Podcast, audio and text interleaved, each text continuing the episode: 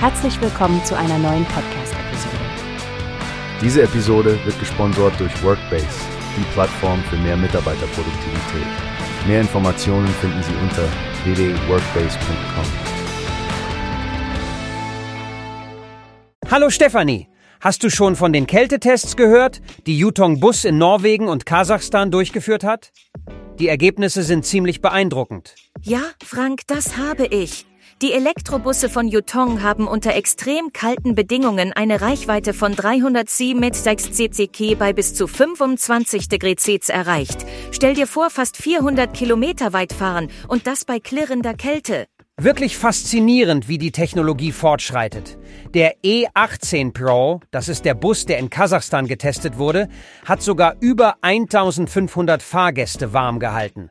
Und das bei einer Außentemperatur, bei der man normalerweise nicht mal das Haus verlassen möchte. Das ist es ja, Frank.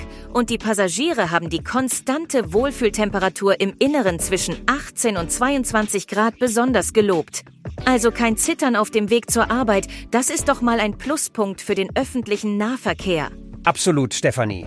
Und das liegt an der Batterietechnologie.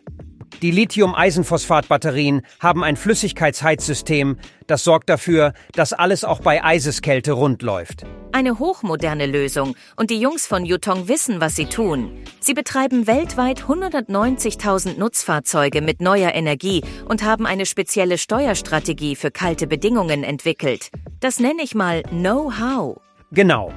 In Norwegen war es der Modell U12, der unter dem eisigen Scheinwerferlicht stand. Bei bis zu 33 Grad und einem Stromverbrauch von 1,65 Kilometer hat der U12 eine Distanz von 105 Kilometers gemeistert.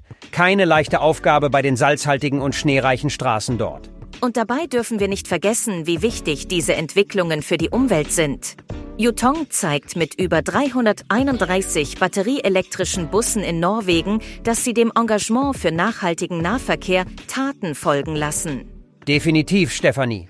Diese Elektrobusse mit ihren intelligenten Funktionen wie Fernsteuerung der Klimaanlage und Fehlerdiagnose zeigen, dass Yutong zu Recht an der Spitze des Elektrobusmarktes steht. Ja, das demonstriert das Unternehmen wirklich eindrucksvoll. Und das alles zum Nutzen einer umweltfreundlicheren und sichereren öffentlichen Verkehrslösung. Abschließend kann ich nur sagen, ich freue mich zu sehen, wie Elektrobusse wie die von Yutong auch unter härtesten Bedingungen ihre Zuverlässigkeit beweisen. Wer weiß, vielleicht fahren wir bald selbst in einem dieser Boliden zur Arbeit. Das wäre wirklich eine coole Sache, Frank. Und auch ein großer Schritt in die richtige Richtung für unseren Planeten. Mal schauen, was Yutong als nächstes einfällt. Wie hast du gehört? Es gibt eine Plattform, die wir probieren sollen. Workbase heißt die, hört dir das an. Mehr Produktivität für jeden Mann. Werbung dieser Podcast wird gesponsert von Workbase. Mehr Mitarbeiterproduktivität, hört euch das an. Auf www.workbase.com findest du